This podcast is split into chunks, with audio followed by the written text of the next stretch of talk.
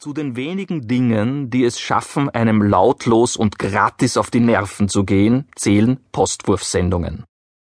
Umso verblüffter war Nadia S., als sie eine Broschüre mit dem Titel Den Stromfressern auf der Spur bewusst verwenden statt verschwenden in der Hand hielt und feststellen durfte, wirklich hochinteressant und einmal erfreulich gegen den Strom sozusagen denn in dem Heftchen ist übersichtlich aufgelistet, welche Haushaltsgeräte wie viel Energie verbrauchen. Es gibt so ein richtiges Ranking der Bösen, angeführt von Fernseher, Beleuchtung und Geschirrspüler. Gleich auf dem sechsten Platz, ganz ein übler, der Wäschetrockner. Hat ohnehin noch nie wer begriffen, warum sich die Wäsche beim Trocknen helfen lassen muss. Und hier steht es nun, exklusiv für die Kunden der Salzburg AG, Wäschetrockner sind Stromvernichter. Die logische Alternative Wäschetrocknen auf der Leine. Nun, der gezielte Postwurf schleudert zu guter Letzt noch ein Gewinnspiel aus dem Ärmel. Ja, es gibt da tatsächlich ein Gerät im Wert von 700 Euro zu gewinnen. Wir nehmen an, Sie ahnen bereits, welches es ist. Richtig, ein Wäschetrockner.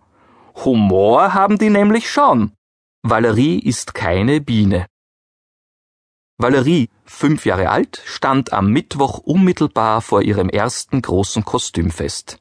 Ferner stand sie unmittelbar vor dem Spiegel und konnte ihr Glück nicht erkennen. Ich schau aus wie eine Biene, bemerkte sie weinerlich. Schatzilein, du bist doch eine Biene, du bist so hübsch, tröstete Mama. Dann ging's Schlag auf Schlag. Valerie, zornig, ich bin keine Biene, ich bin ein Mensch. Mama, das ist ja auch nur eine Verkleidung. Valerie, ich will aber keine Biene sein. Willst du lieber eine Prinzessin sein oder eine Sängerin, vielleicht die Christel Stürmer? Ich kann gar nicht die Christel Stürmer sein, weil die Christel Stürmer ist selbst die Christel Stürmer. Aber wir können dich als Christel Stürmer verkleiden. Warum? Äh, weil Fasching ist, da verkleiden sich alle Kinder. Warum? Weil, weil, weil das lustig ist. Ich will aber die Valerie sein. Schatzilein, egal wie du dich verkleidest, du bleibst immer die Valerie. Ich will mich aber nicht verkleiden. In diesem Moment betritt der Papa den Raum, sieht sein Kind und sagt bestürzt, Wally, wie schaust denn du aus? Vielleicht sollte man Fasching einmal ernsthaft überdenken und zwar nicht erst am Aschermittwoch. Sein und Zeit. Seit Jahrtausenden beschäftigt sich der Mensch mit Fragen nach dem Sein und der Bedeutung der Zeit. Hier eine kleine Zitatenauswahl. 335 vor Christus Aristoteles. Es ist unmöglich, dass es Zeit gibt, wenn es das Bewusstsein davon nicht gibt. 655 Augustinus Darum wollte es mich dünken, Zeit sei Ausdehnung und nichts anderes, aber wessen Ausdehnung, weiß ich nicht. 1780 Kant Das Seiende ist das sich Zeigende.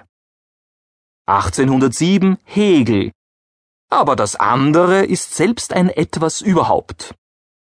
1844 Marx Das Sein bestimmt das Bewusstsein.